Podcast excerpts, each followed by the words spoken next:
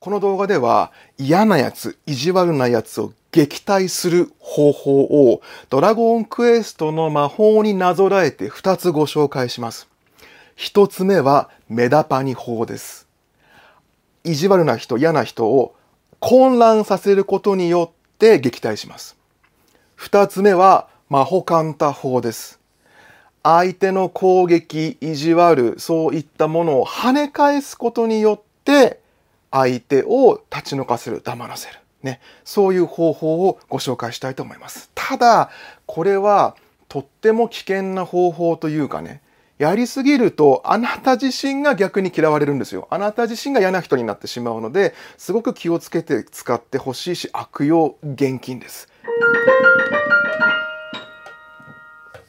皆さん、こんにちは。公認心理師、栄養療法、音楽療法の浜翔こと橋本翔太です。嫌な人、意地悪な人をどう撃退したらいいのかって質問よくいただくんですよ。でね、まあ正直心理学的な立場で言うと、その意地悪な人に反応してしまってる自分自身とか、意地悪な人に反応してしまう自分の深層心理とか、意地悪な人を自分から呼んでしまうそういう人と接点を持ってしまう自分自身の心の問題に向き合っていく方が根本的な問題解決にはなるんですけれども、そうは言ってもね、やっぱり日常生活の中で皆さん困ってるので、今日は2つやり方をご紹介します。意地悪な人がやってきた時に、意地悪なことを言われた時にどういうふうに対処するかって方法ね、冒頭でもお話ししました。一つ目はメダパニ法というやり方です。これは勝手に私が名前を付けてるんですけれども、ドラゴンクエストにね、メダパニっていう魔法があるんですよ。メダパニを唱えると敵が混乱するんです。混乱して、なんか敵を攻撃しちゃったりとかするわけ。自分を攻撃しちゃったりとかね。それでメダパニ法って私名前取ったんですが、どういうことかっていうと、意地悪な人の頭を混乱させるやり方です。どうするかっていうと、相手が言ってきたことに関して、それってどういうこと？って質問をするの。この質問があなたのターン、あなたの攻撃魔法になるんだけども、先日私ね、これほんと最近なんだけども、まあ、あんまりその今まで接点がなかった人とのやりとりがあって、で、その人に、なんか、まあ、前からあんまり、なんかこう、ちょっと難しい人なのかなと思ってたんですよ。でもその人に、なんかさ、すごいコンプレックスな塊だよね。って言われたんですよ。で実はその前からもなんかちょいちょいちょいちょい意地悪なことっていうかなんか嫌味だなこの人ってのはあったんだけど結構その時にはっきりとコンプレックスの塊って私言われたんですよ。でまあ確かに私さコンプレックスの塊だから心理学勉強してね自分を元気にするためにいろいろ勉強してきたんだけどももうこんな大人になってこんな大人の相手からコンプレックスの塊だねなんて言われたのってめちゃめちゃ久しぶりですごいびっくりして。でちょっとこれはないなと思ったんですよ。はいそこでこのメタパニ4です。何をするかっていうとさっき言ったみたいに「えそれってどういうこと?」って相手に聞くんですよ、うん、もちろんねこのメタパニ法を使うためにはその時の冷静な心が必要なわけさ。誰だってさ、そんな仲良くない人にさ、なんかあなたってすごいコンプレックスの塊だよね。って言われたらカッチーンってきて、こう、わーってなるじゃないですか。ね、だからそんなすぐに冷静に、え、それってどういうことなん？て聞き取れ、聞き取れないです。相手に聞けないですよ。だけども、まあそこでちょっと気持ちが落ち着いた時とか、あれ次回何か言われた時に、相手に対して、ね、それってどういうこと？って聞くんです。そうすると、質問を投げかけられた相手の脳っていうのは、反射的にその質問に答えようとするわけ。だから流れがあなたのターンに変わるんですよ。で、そういう意地悪な人、攻撃的な人、嫌なやつっていうのは、その発言に意地悪をしてやろうとか、攻撃をしてやろうとか、マウントを取ってやろうというような悪意があるわけ。つまり意図が悪意なの。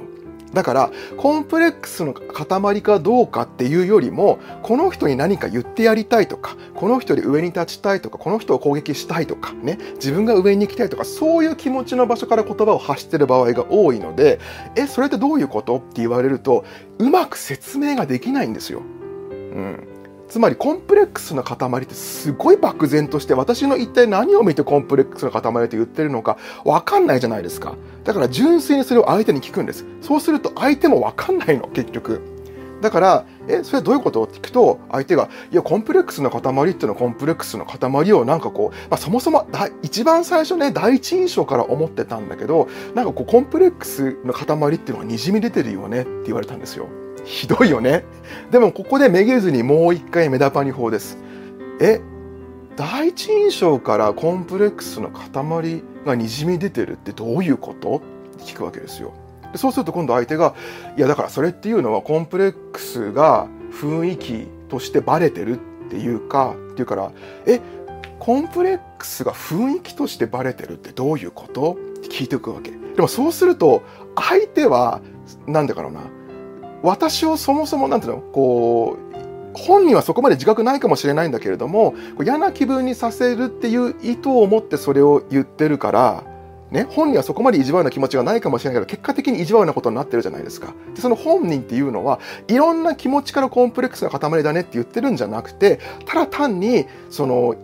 悪意というか意地悪な意図からそれを言ってるだけなのでえどういうこと？それってどういうこと？って聞いていくと相手も混乱するし相手もよく分かんなくなってくるわけ。で結果何が起こるかっていうとあ別にいいんだけどねみたいな感じになるわけ、うん、ただ本当に嫌なやつっていうのはこれで聞いていくと最終的にまあ別に分かんないならいいんじゃない？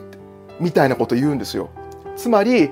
コンプレックスの塊だねって言ってもあなたは分からないバカなんだねみたいな風にして最終的に自分が勝つみたいなことをしがちです相手に。でも勝たせていいです。なんでかっていうとその人は次回からあなたにそれをしなくなります。うん。相手にとってはあこいつ攻撃できないなってことを十分相手に知らせることができるの。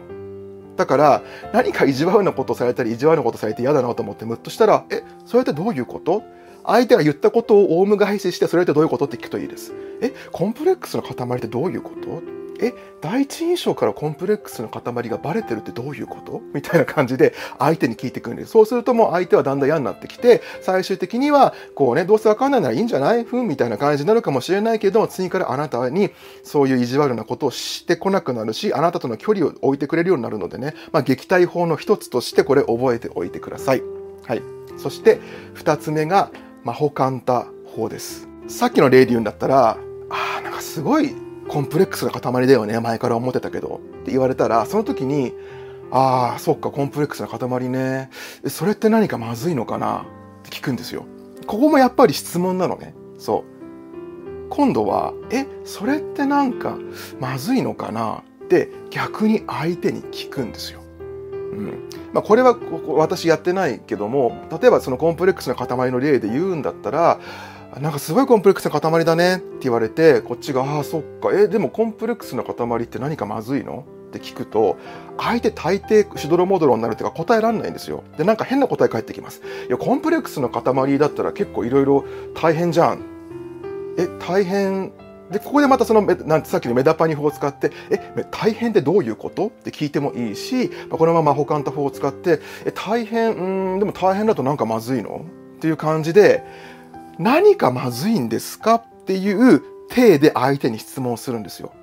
つまり、意地悪な人の攻撃っていうのは、あなたのここがダメだね、こういうところが良くないね、ここどうなの？っていう感じで、あなたに問題提起をしてくるわけ。ところが、問題というのは、その人が困ってなかったら成立しないわけですよ。ね？例えば、私って子供の頃から顔がでかい顔がでかいっていじめられてきてて、大人になっても顔がでかい顔がでかいって言われるって言われるんですよ。ひどいね、ひどい人だと、本当に意地悪な人だと、なんか初対面で会ったのに、あ、なんかすごい、遠くから見ても舞台映えする顔ですね。みたいな感じで、お前それ顔がでかいって言いたいだけだろうっていうようなことを言う人もいるんですよ。意地悪だよね。だからそういう時に、え、遠くから舞台顔する顔ってなんかまずいんですか？っていうふうに、まあ、あの、聞くと、これは魔法官と法になってきます。まあ、さすがに初対面でそんなこと言ってくる人っていうのは冗談にしても動画すぎるから私はそこで距離を取るんだけれども、例えばこの私の顔が大きいっていうのも結構私悩んだ、子供の頃からすごい悩んだんですよ。あの小学校、中学校のこうなんかこう顔とか揉んでみたりしてね、そしたら顔がちっちゃくなるかなとかさ、あのすごい悩んだんだけれども、結果的に私今筋肉つけて肩幅があるから、相対的にそこまで顔は大きく見えないかもしれないけど結構顔大きいです。はい。でも、それもさ、今私全然悩んでないんですよ。今全然悩んでないだから誰かから見てあなた顔が大きいねって問題提起されたとしても当時の私は悩んでたからそこでうんってなっちゃうけど今私は悩んでないからってことはそれが私にとっての問題にならないし攻撃にならないわけ。で、仮にその時に私が未だに顔のことで悩んで、顔の大きさで悩んでいて、相手から顔が大きいねって言われて、うんってなったとしても、攻撃魔法としてのね、あのやり方、この魔法カウンターを使って相手の攻撃を跳ね返すという体で言うと、私はそこは問題に思ってないんですけど何かみたいな感じでやると完全に跳ね返すことができます。だから、この私の顔の例で言うと、私の顔が大きいんだ、そっか、え、でもそれって何かまずいのかなって相手に聞くわけ。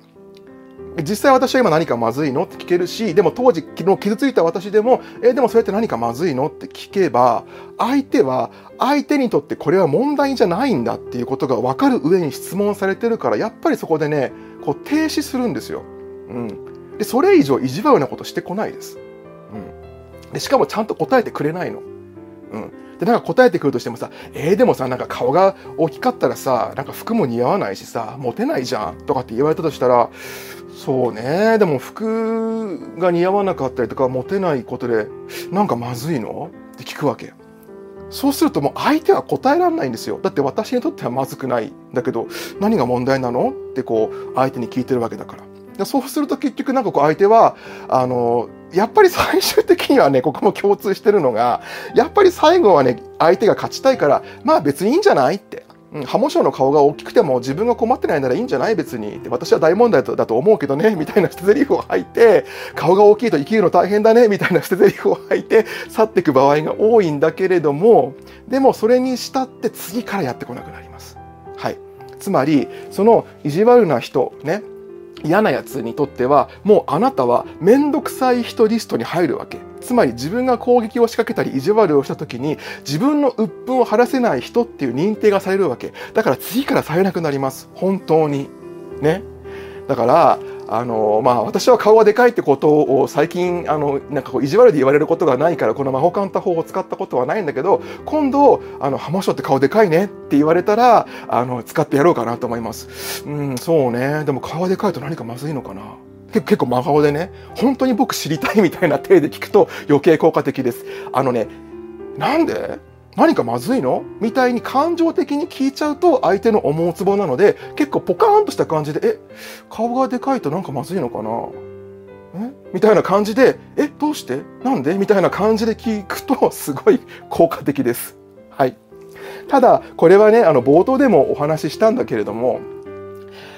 なんていうかな、小手先のテクニックなんですよ。だからこれを連発してると特にその心理的な知識とかベースがなくねその相手のモニタリングとかキャリブレーションなしでこればっかり使ってると最終的にあなたが嫌われちゃうんでここぞという時にだけ使うようにしてください。ね。あの、あなたがこれを頻発するようになるとあなたが嫌なやつになっちゃうわけ。だって考えてごらんよ。普通の会話の中でさ、こうこうこうだよねって言った時にさ、え、それの何が問題なの？って言われたらすごい嫌じゃないですか。ね。だから連発しちゃダメよってことです。はい。で、あとは、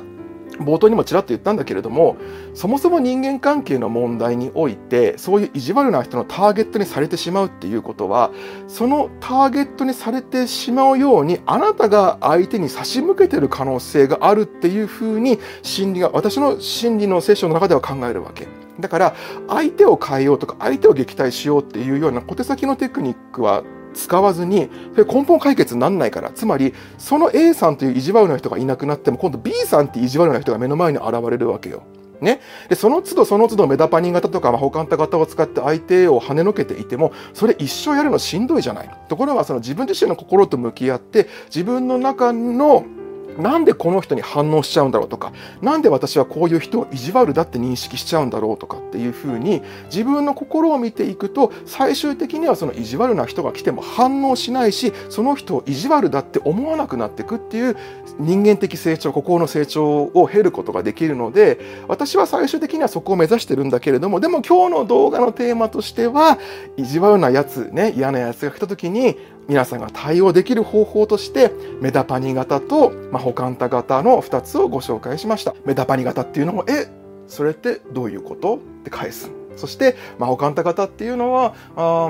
でもそれの何がまずいのかな？え、なんかまずいのかな？っていうふうに返すってことね。はい、これをまあちょっと覚えておいてくれると、あのー、とっさの場面でね使えると結構相手がそのままこう攻撃をやめるってことにつながるのでね覚えてもらうといいかなと思います。が悪用は現金乱発現金です。そして最終的には自分自身の心と向き合っていきましょう。そうすればそもそもの人間関係が楽になるしこのなんで意地悪な人に反応しちゃうんだろうあるいはなんで私って意地悪な人によくぶつかっちゃうんだろうっていう問題も解決できていきます。ね。あのそういうのはですね他の動画もぜひ見てみてください。そして私の動画ってね何回も見ててもらうとふっと腑に落ちることがある腹落ちすることがあるのでぜひ何回も見てもらいたいなと思います。この動画がいいねと思ってくださったら、まあ、いいねボタンとチャンネル登録それからぜひね SNS、Twitter とかあと友達にご紹介してもらったりシェアしてもらえるとすごく嬉しいです、えー、本日は以上になります。橋本翔太でした。